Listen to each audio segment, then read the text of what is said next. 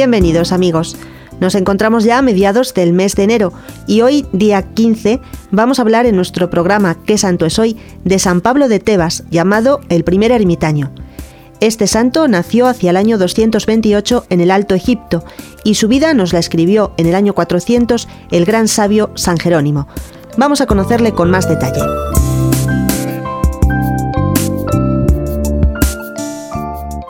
San Pablo el ermitaño quedó huérfano a los 14 años de edad. Era un joven muy piadoso que amaba enormemente a su religión. En el año 250 estalló la persecución de Decio, que trataba no tanto de que los cristianos llegaran a ser mártires, sino de hacerlos renegar de su religión. Como veía que muchos cristianos renegaban por miedo, y él no se sentía capaz de sufrir toda clase de tormentos sin renunciar a sus creencias, decidió esconderse. Pero un cuñado suyo, que deseaba quedarse con sus bienes, fue y lo denunció ante las autoridades.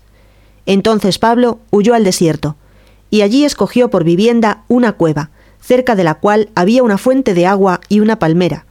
Las hojas de la palmera le proporcionaban vestido, sus dátiles le servían de alimento, y la fuente de agua le calmaba la sed. Y dice San Jerónimo que cuando la palmera no tenía dátiles, cada día venía un cuervo y le traía medio pan, y con eso vivía nuestro santo ermitaño.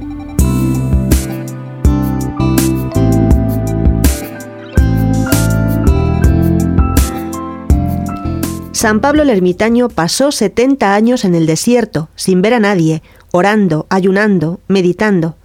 Ya creía que moriría sin ver rostro humano alguno cuando lo fue a visitar San Antonio Abad, que también vivía como ermitaño en ese desierto. Los dos dieron gracias a Dios y después de charlar de cosas espirituales pasaron toda la noche en oración.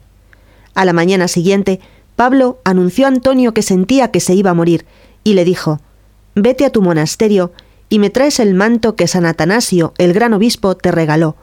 Quiero que me amortajen con ese manto. San Antonio se admiró de que Pablo supiera que San Atanasio le había regalado ese manto, y se fue a traerlo.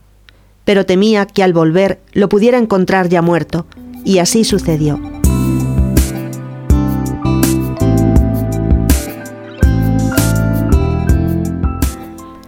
Cuando San Antonio Abad llegó a la cueva, encontró el cadáver de San Pablo el ermitaño, arrodillado, con los ojos mirando al cielo y los brazos en cruz. Parecía que estuviera rezando, pero al no oírle ni siquiera respirar, se acercó y vio que estaba muerto. Era el año 342 y tenía 113 años de edad había pasado 90 años orando y haciendo penitencia en el desierto por la salvación del mundo. San Antonio conservó siempre con enorme respeto la vestidura de San Pablo hecha de hojas de palmera. La vida de este primer ermitaño nos anima también a nosotros a tener un rato de meditación cada día, a buscar a Dios en medio del bullicio en el que nos movemos.